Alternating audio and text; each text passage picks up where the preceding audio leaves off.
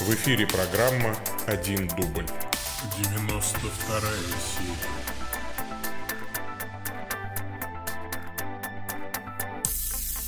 Во имя Отца и Сына и Святого Духа. Аминь. Э, Привет, дорогие YouTube зрители, привет, дорогие Facebook зрители, привет, дорогие э, подкаста слушатели. С вами я, Павел Бегичев, митрополит церковной провинции Святого Михаила Архангела, централизованная религиозная организация Евангелическая лютеранская церковь Аугсбургского исповедания. Это 92 серия программы «Один дубль» ответы на вопросы. Я отвечаю на вопросы, которые вы присылаете по адресу bishop.sobaka.stcross.ru а, Вначале на них отвечаю, а потом уже отвечаю на вопросы, которые вы присылаете в чаты соцсетей. А, значит, такая вот у нас а, повестка дня. Сегодня на почту пришло немного писем а, шесть вопросов, по-моему, всего. Я не сильно-то и готовился, естественно. Я обычно не готовлюсь, ну так. А, заранее только просматриваю. Ну, а, вот, поэтому давайте прямо сейчас, дабы дурь каждого видна была. Здравствуйте, Ваше Высокопреосвященство. Пишет вам служащий. Э, первый вопрос. Профессор Осипов говорит, что все таинства в католической церкви повреждены – а католическое таинство причастия – это как если тяжело больному дать не лекарство для исцеления, а яд, который усилит боль. Вопрос. Ваше отношение к Осипову и как относиться к его таким и подобным высказываниям? У меня нет отношения к Осипову, мы не знакомы, у меня нет Э, с ним ну, отношений никаких. А мои отношения к нему очень уважительные. Я его очень уважаю как глубоко образованного человека и э, такого замечательного специалиста. Э, это вовсе не означает, что я обязан с ним во всем соглашаться. Да? То есть Алексей Ильич, да, ведь Осипов, боже мой, что тут у меня вылетело из головы-то, сейчас мы проверим. Так, ага, да, Алексей Ильич Осипов, я вот это все-таки помню еще. да. Значит, Алексей Ильич Осипов, на мой взгляд, э, конечно, здесь э, просто излагает, ну, такую одну из позиций, согласно которой Рим-католическая церковь является не столько раскольничьей группой, сколько еретической группой. И эта точка зрения, наверное, в некой парадигме может быть а, ну, логичная, да, логичной. Я ее ни в коем а, разе не разделяю, разумеется. На мой взгляд, а, отношение православного и, ну, православных церквей поместных к Рим-католической церкви ну, оно определяется каноническим правом обоих церквей скорее как раскольническая группа, да, причем а, православное, а, значит, вот сообщество – это схизматики с точки зрения Рим-католической церкви, и, соответственно, Рим-католическая церковь с точки зрения восточных православных церквей тоже это схизматическое церковное объединение. Поэтому а, согласно... И опять же, вот э, в каноническом праве есть, условно говоря, две таких позиции. Их на самом деле больше, ну, так, можно сказать, две. А, а, одна такая очень крайняя позиция, выразителем которой был, наверное, Киприан Карфагенский, что все раскольники, они же и еретики, и между раскольник, расколом и ересью нет никакой разницы, и совершенно они, раскольники, отсечены от благодати э, в Иисусе Христе, и грех раскола там, не смывается даже мученической кровью, говорил Киприан Карфагенский. А другая точка зрения, как э, ни странно, Василия Великого. Да, э, Василий Великий не был столь регористичен, он говорил, что раскольники не вполне чужды благодатной жизни церкви и так далее. Вот, тем более расколов э, церковная история знает множество, и многие из них были уврачеваны, другие так и никогда не были уврачеваны. Я принадлежу той точке зрения, что раскол не лишает благодатной жизни, хотя, безусловно, является грехом, который нужно изживать Раскол преодолевается объединением, ну, вот, снятием взаимных анафем. В частности, взаимные анафемы должны быть, конечно, сняты, они были сняты. А, вот, правда, это было не ратифицировано, да, и, ну, мы все помним патриарха Константинопольского Афиногора и Папу Римского, по-моему, да, по-моему, это был Павел VI, если не ошибаюсь, когда они снимали взаимные анафемы.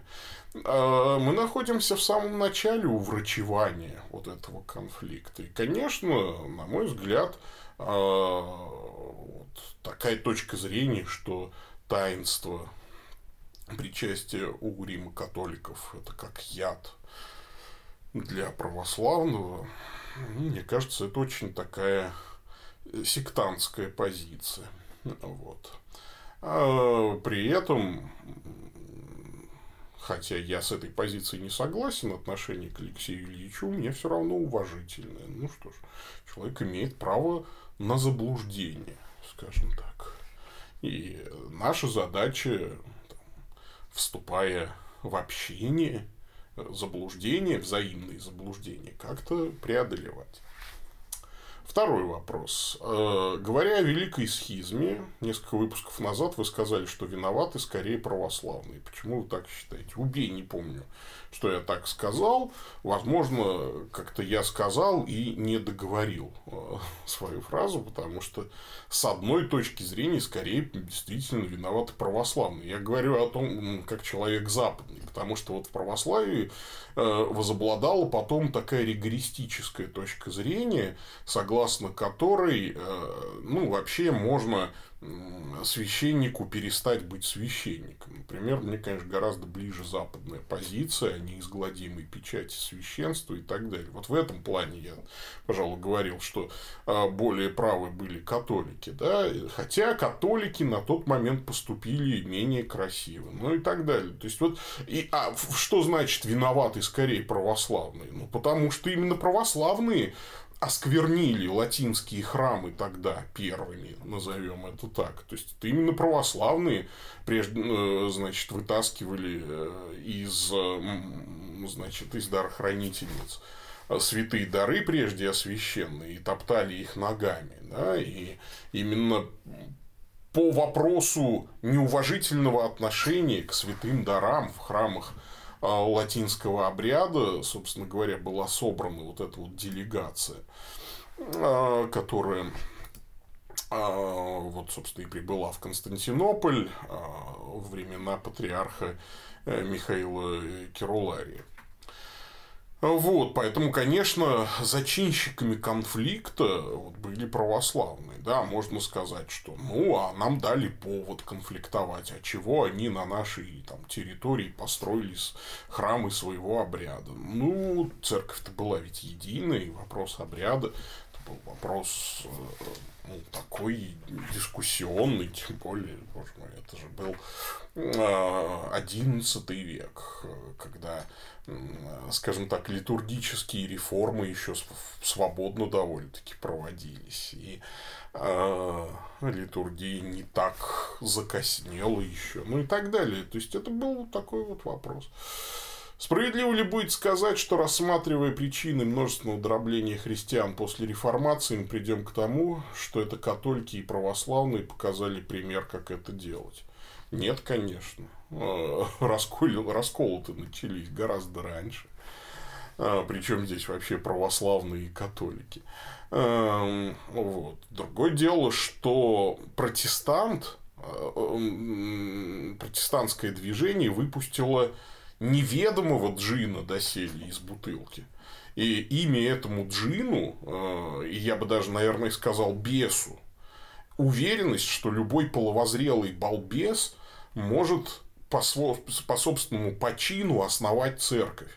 Вот, то есть тебе что-то не понравилось, ты обиделся, плюнул и сказал, да я пойду свою церковь зарегистрирую. Вот этот вот джин был выпущен э, в эпоху реформации из бутылки, да, то есть э, вот этого джина не хотел и знать доктор Мартин Лютер – Потому что вот э, он-то считал, что он реформирует церковь, а церковь одна, да, то есть вот, ну, есть, конечно, вот эти восточные странные бородатые схизматики, и, кстати, потом Филипп Меланхтон и его уже последователи пытались договориться с патриархом Иеремией, с константинопольским патриархом.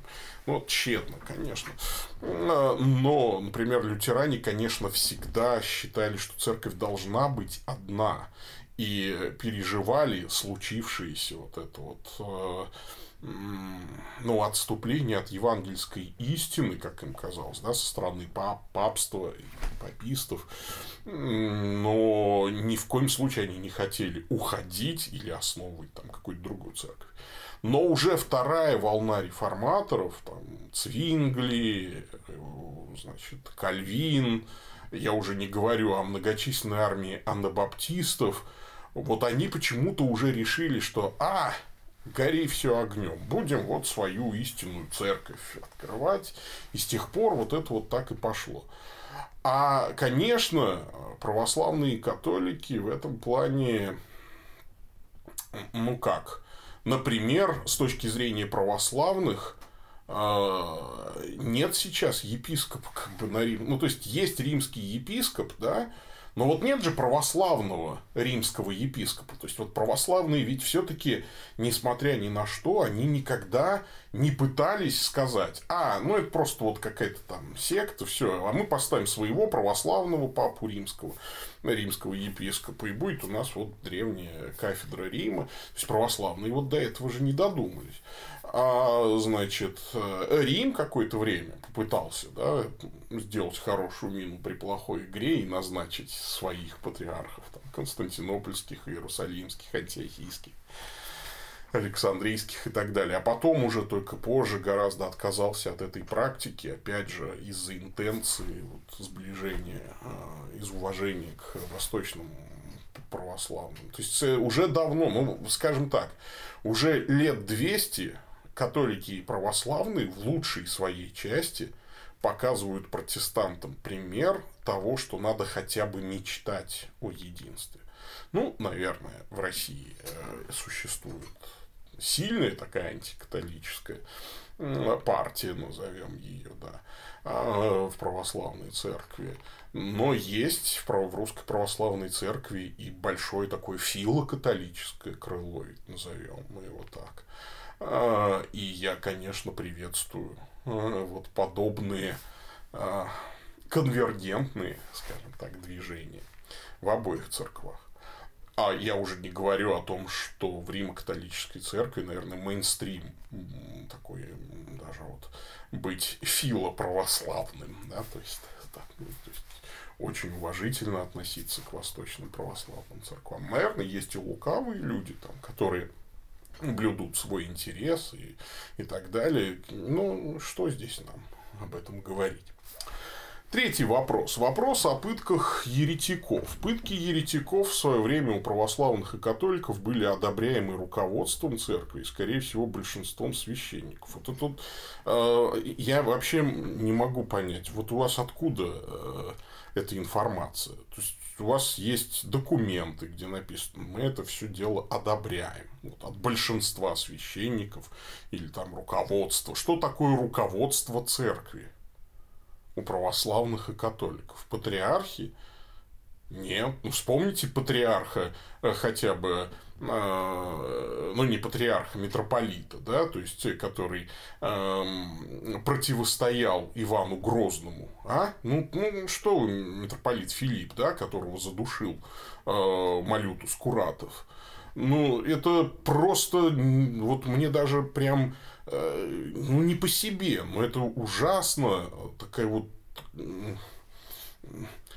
неправильная точка зрения. Да? То есть, да, конечно, э, нравы были жестокие. Мы можем сетовать на то, что ну вот, Давид, например, был сторонником пыток. Помните, он там некоторых плененных народов там, пытал пилами, молотками и прочими там баранами. Ну, есть, правда, точка зрения, что он их так просто работать заставлял. Ну, вообще, это довольно тяжелая была судьба все равно у этих пленных. А, вот. Дел, надо делать скидку на жестокость времени, с одной стороны, но с другой стороны, а, мы должны, конечно, четко сказать, что да, пытки еретиков – это не христианское дело. Пытки нельзя оправдывать ну, никак. Их пытались оправдывать тем, что мы тебя здесь попытаем, но зато ты раскаешься в своей ереси и, и не испытаешь вечных адских мучений. То есть ты сейчас здесь вкусишь малую толику мучений, а зато в ад не попадешь, потому что раскаешься. Еще будешь нам благодарен. Но, конечно, это очень лукав, ну, такое сильно лукавое, да, то есть оправдание, на мой взгляд, никакой критики не выдерживающее. И действительно, церковь, вот, ну, то есть, второе оправдание, что церковь сама никого не пытала, просто ну, предавала еретика в руки светских властей, а это все уже светские власти делают. А, но а, конец вашего вопроса еще более страшен, да, то есть вот а, страшен в своей э, неправильности, назовем так. Может ли иметь такую практику и можно ли иметь такую практику и оставаться христианином? Как работает передача преемства через таких священников? Я раз 500 отвечал на этот вопрос, но я не устану и 501 раз э, на него ответить. Как это сочетается с христианством? Где была церковь в это время? Раздавался ли здравый голос истинной церкви через кого-нибудь в это время? Ну, слушайте, во-первых, читайте учебники уже по истории церкви. Нет, учебники по истории церкви читать не надо. Читайте, э, так сказать, э, документы, да, то есть первые источники. Читайте тех, кто жил в те времена. Ну, начните уже читать, дорогой служащий, да, то есть вот э, по истории. Что значит раздавался ли голос истинной церкви? А, она никуда не девалась. То, что э, служители церкви грешники, да, то есть это э, как бы всем понятно, да, то есть и от этого они не перестают быть служителями церкви.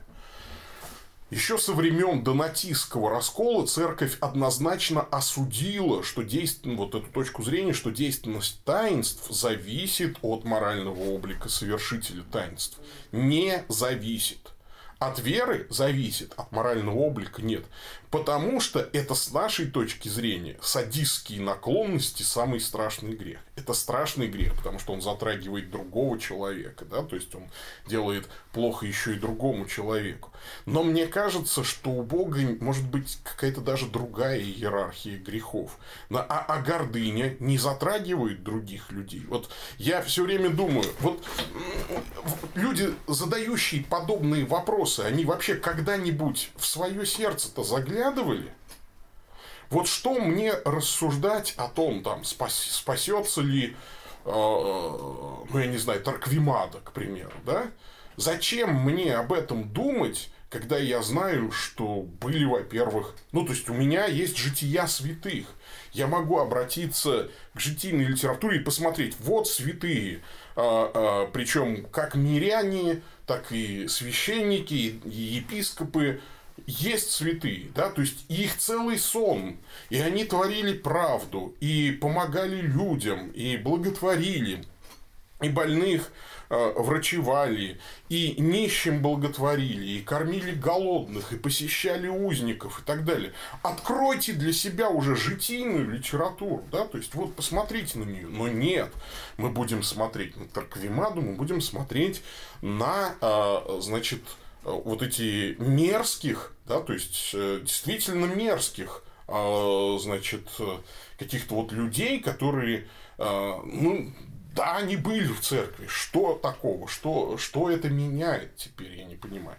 А, вот вы помните, неужели вы не читали в Евангелии, что вот Каиафа, да, или Анна были отвратительнейшие люди, Христа распяли, но были легитимными первосвященниками, и даже было произнесено пророчество, да, что Иисус умрет эм, за всех людей.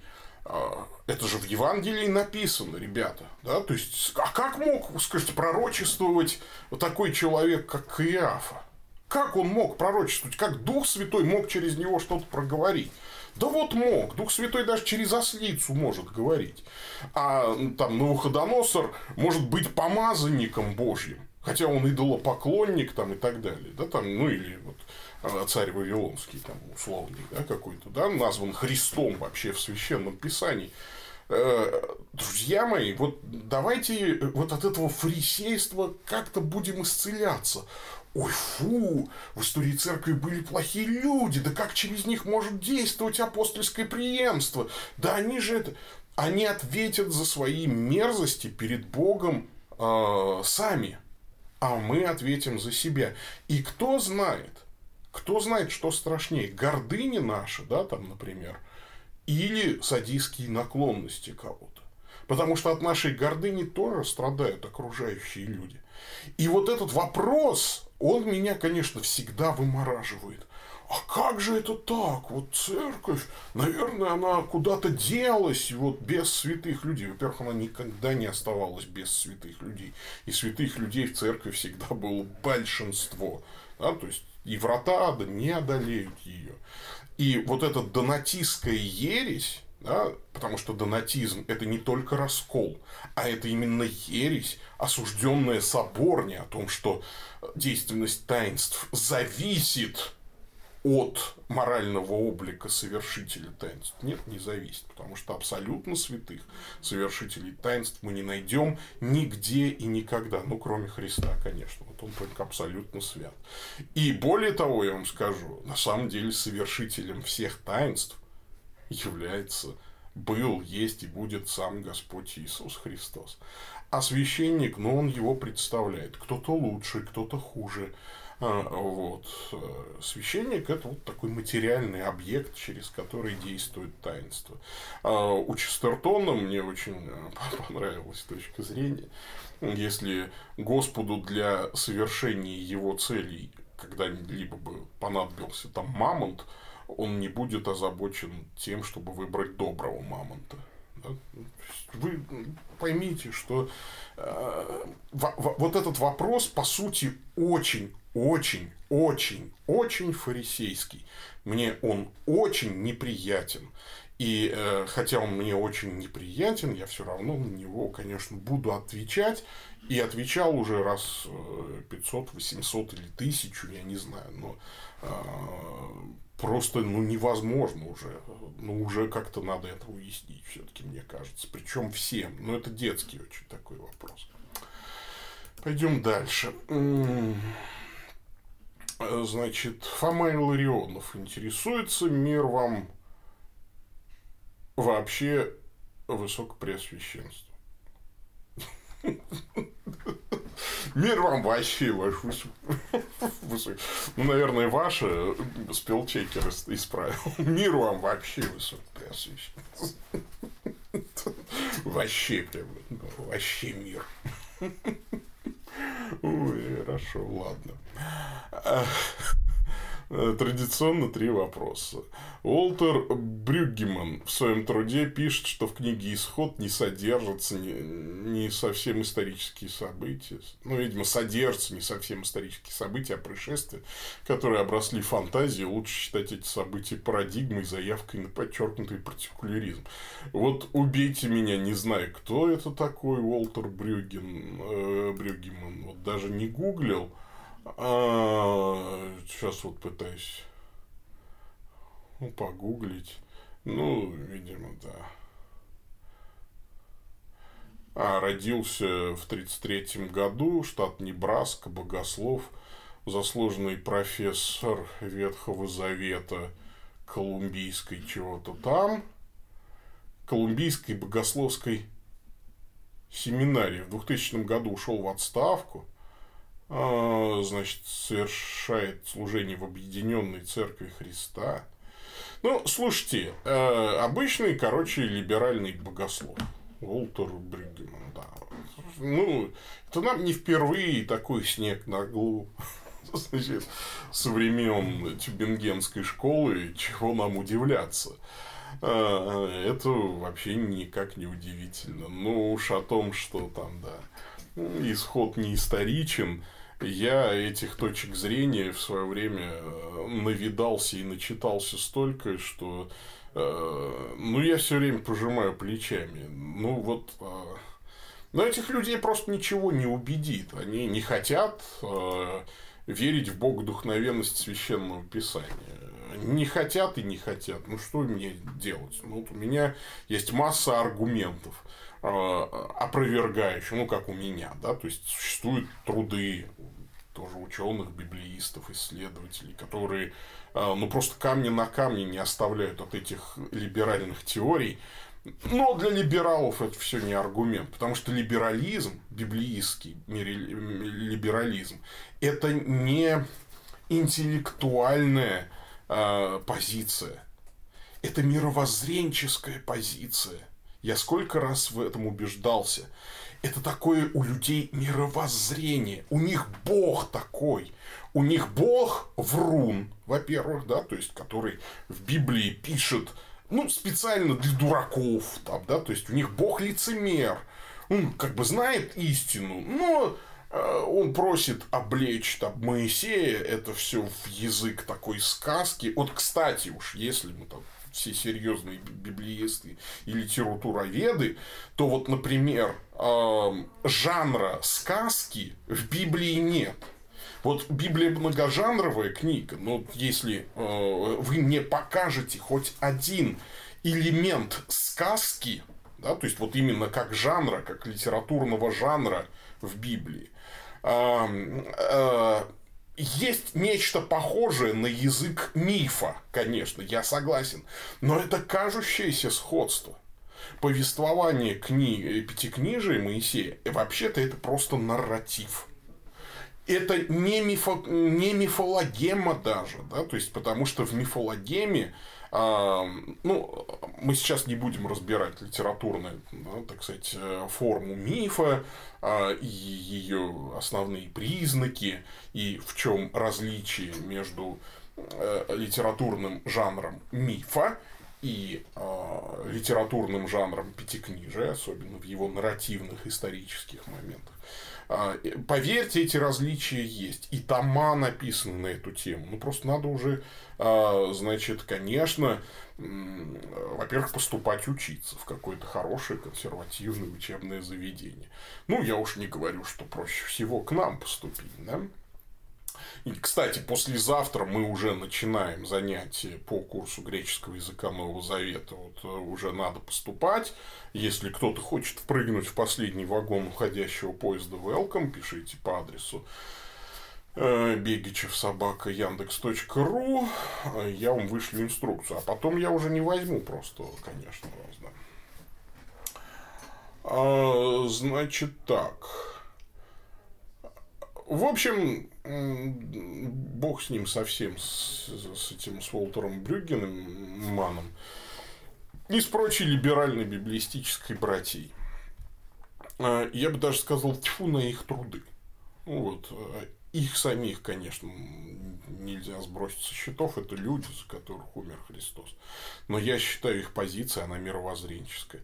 Они выбрали верить вот в такого Бога в конечном итоге они остаются вот просто нигде. Как Барт Эрман, вот вы третий вопрос про Барта Эрмана а, задаете. Это вот Барт Эрман а, логически очень последовательный. Если ты стал либералом, то на этой ступени, вот в библиистическом смысле, да, либералом, то на этой ступени оставаться нельзя. Это нечестно, это интеллектуально нечестная позиция тогда нужно становиться Бартом Эрманом, то есть отступником. То есть э, честнее будет сказать, ребята, ваш, ну, вашего бога скорее всего нет, христианство скорее всего э, это такой обман, ну, или игрушка, там, ну, как хотите, называйте это. Я вот просто там, работаю с бумажками, с документами, книжки вот эти вот, значит, анализирую. Но это не слово Божие. Зачем это все? Фу, нет, не надо. То есть, вот это будет честнее, вот как Бартерн. А говорить о том, что нет, я христианин, конечно, я служитель церкви, только я не верю что в Библию, что Библия Слово Божие. Ну, или там, я не считаю ее непогрешимой, или там безошибочной. Или у меня такая герменевтическая методика, что у меня от Библии вообще ничего не остается. Там. То есть я ее сам, э, сам себе толкователь, объяснятель, и любой текст я могу объяснить так, что это все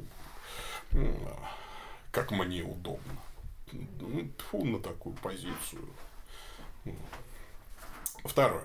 Недавно услышал в одной из лекций, что Матфея 16 Христос, если читать на греческом языке, говорит о себе, что он пришел не исполнить, а дополнить, так точнее. Не думайте, что я пришел нарушить закон или пророков.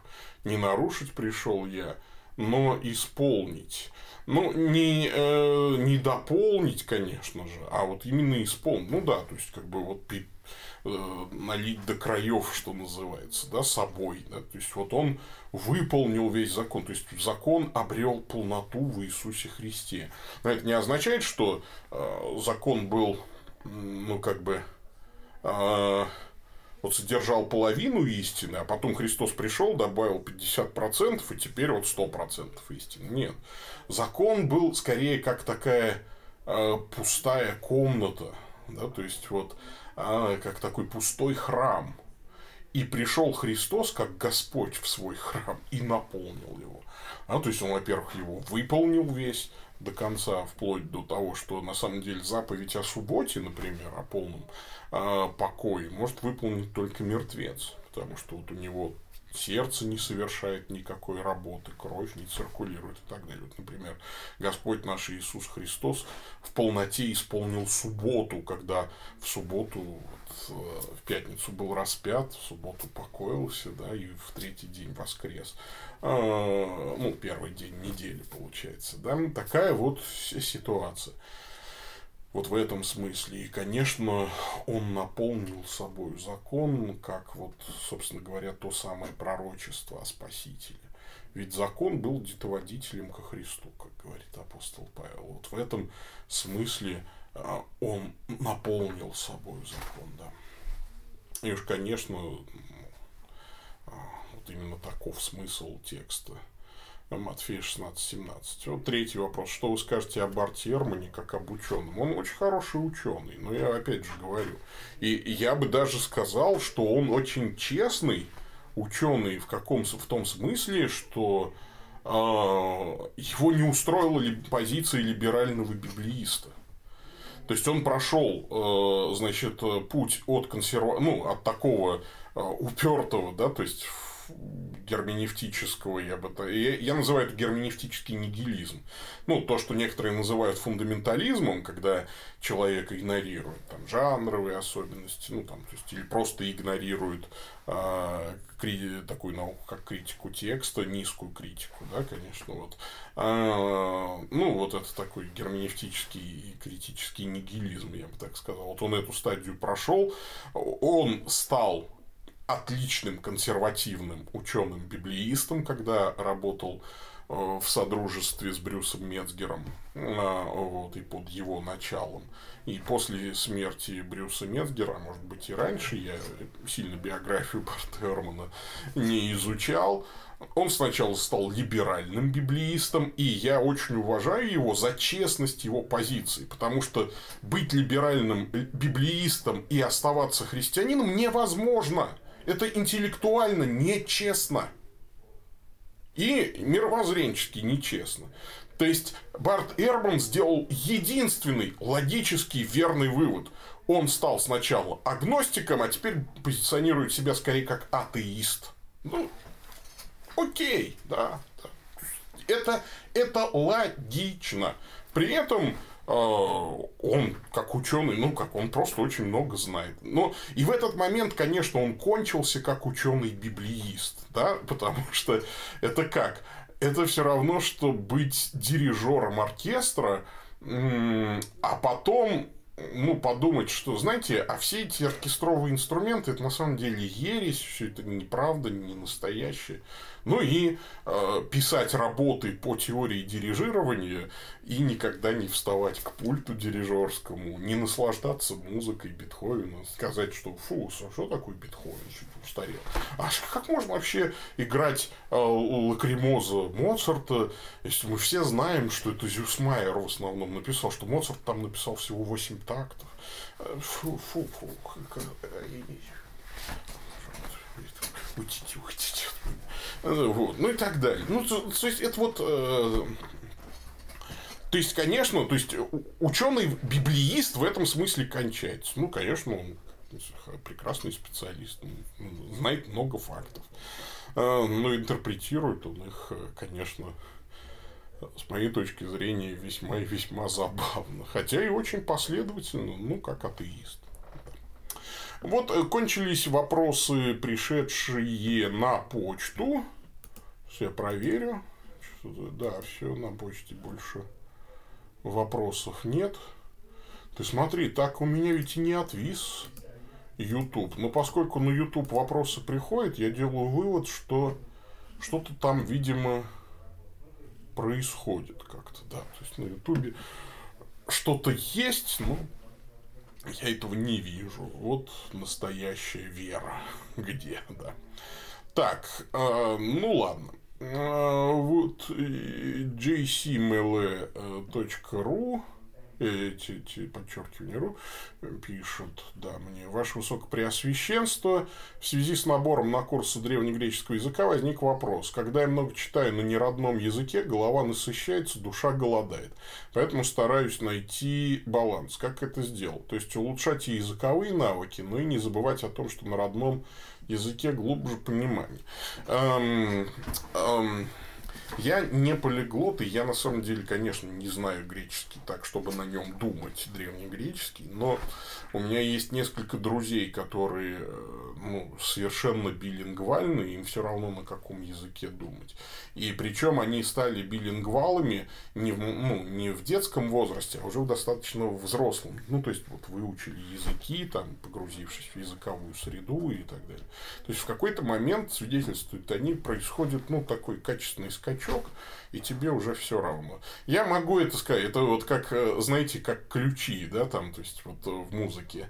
А, когда ты привык играть в скрипичном ключе, и вдруг там ты басовый ключ, там, или теноровый, или альтовый. Я вот как дирижер, да, то есть, обязан читать все ключи, и ключи до, и э, старо-французский ключ знать, там, и так, ну, то есть, как нас всех этому учили. Но свободно я читаю четыре ключа, да, так, более-менее, только скрипичный, басовый и два э, ключа до, теноровый и альтовый. Ну, просто вот, потому что остальные редко используются, все такое. хотя и могу. Но долгое время, когда ты переводишь, да, то есть для себя, то есть ты мыслишь в скрипичном ключе, и так мысленно там переводишь, переводишь, переводишь, а потом происходит щелчок, и ты просто начинаешь читать. Да, то есть текст. Ну, как пианист, я, например, сразу узнал э, скрипичный и басовый ключ. Извините, не могу отойти от конкурса Чайковского, я, конечно, в шоке.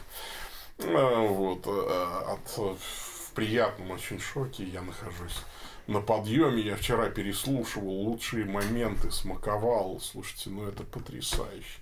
Это очень хороший конкурс. Масса прекрасных исполнителей таких вот. Конечно, была в этом году, и я э, просто, ну, очень воодушевлен этим конкурсом. Вот, то есть э, баланс, ну тут какой, тут просто надо продолжать, продолжать, пока вот щелкнет, и вы поймете, что вам э, ну просто на древнегреческом читать, ну так же, как на русском. А оно щелкнет обязательно рано или поздно, если действительно этому посвятить достаточно много времени. Я, к сожалению, не могу этому достаточно много времени посвятить. Ну, может, и возраст тоже не такой. Хотя, опять же, учить иные и другие языки в моем возрасте, это хорошая, говорят, профилактика деменции. Посмотрим, правда ли это так. Ев Вольф интересуется, Ваше Высокопреосвященство, какие у вас основные разногласия с ЕЛЦ, ну, там, где глава Дитрих Брауэр? А, вот. Да у нас, как вам сказать, ну, это просто я, вот, в отличие от предыдущего руководства Елца и анафематства Дитриха Брауэра не хотел бы и так далее, но я просто, ну, основные разногласия, они касаются женского пресвитерства, назовем так, да, то есть ординации женщин, рукоположения женщин и их учительского статуса. Вот. И у самого Дитриха Брауэра, у ЕЛЦР, да, то есть вот нет этого, но их западные партнеры еще и толерантны к однополым бракам. А догматических различий, конечно, какие догматические различия. А, вот. Э, ваше Высокопреосвященство, какую Библию вы используете? Синодальный перевод или РБО? Что значит ну, используем?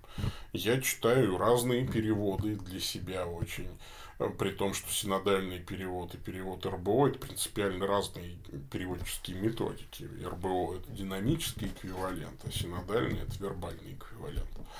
Ну вот. А для богослужений Э, мы читаем на богослужениях э, то, что напечатано в католических лекционариях, там напечатан синодальный перевод.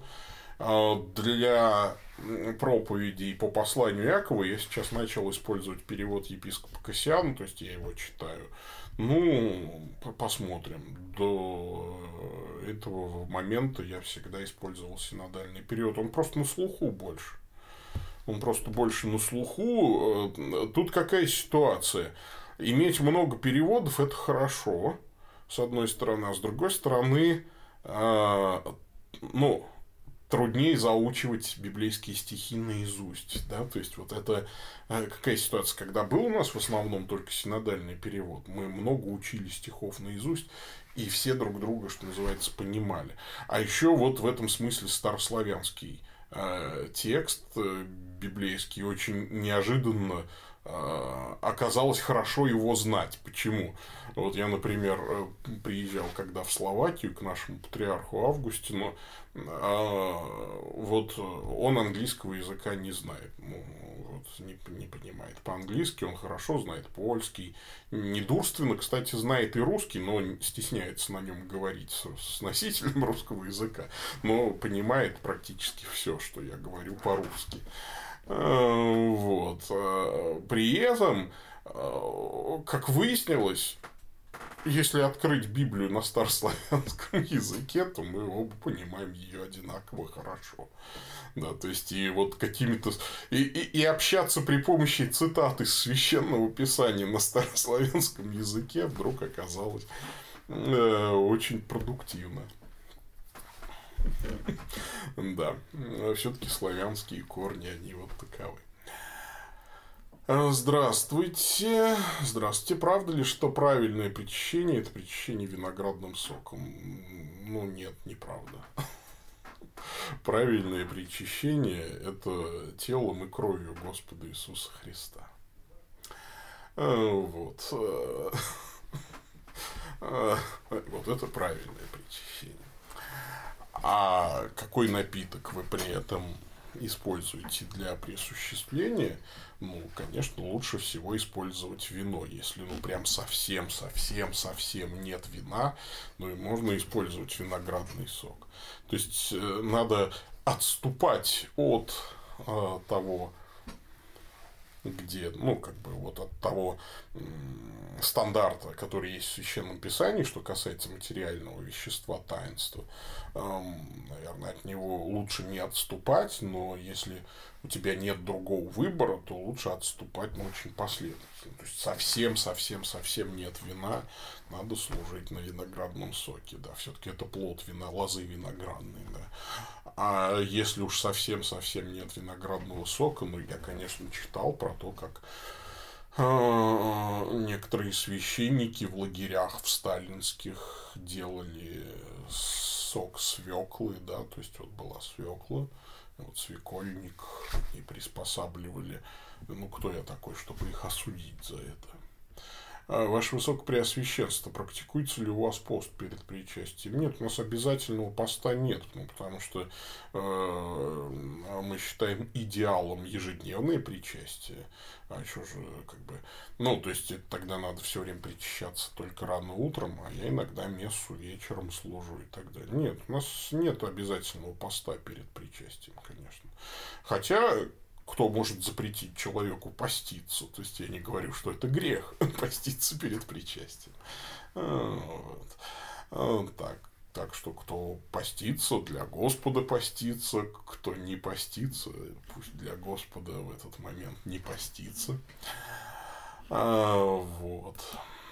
Так, что у нас в Фейсбуке? В Фейсбуке у нас нет ничего, да. То есть Фейсбук как такая, как кто там сказал, по-моему, отец Александр Шрамко, как интеллектуальная элита интернета, Facebook безмолвствует. А, значит, э, ну все тогда, раз больше нет вопросов, да, вот, да так, Миязаки. Извините, я... это что-то японское, да, но а я не очень хорошо понимаю. Словецкие мученики на морожку. Еще, да, словецкие мученики морожку давили вместо... Ну, или вот, да. Ну, что тут? Как тут скажешь? Вот такая ситуация. Ну что, все, спасибо вам всем за вопросы. А, пора и честь знать. Ой, уже полпятого. Время сегодня очень много летит. Очень много еще дел у меня сегодня. Я буду с вами прощаться, дорогие мои. А, давайте с вами а, помолимся. Помолимся мы с вами. Сегодня у нас 1 июля. Слава Отцу и Сыну и Святому Духу, и присно во веки веков. Боже, Ты соблаговолил, чтобы по благодати усыновления мы стали детьми света. Просим Тебя, не дай заблуждением увлечь нас во тьму, но сподобь нас всегда лицезреть сияние истины. Через Господа нашего Иисуса Христа, Твоего Сына, который с Тобой живет и царствует в единстве Святого Духа, Бог во веки веков. Господь с вами, да благословит вас всемогущий Бог, Отец и Дух Святой. Идите в мире. Пока-пока.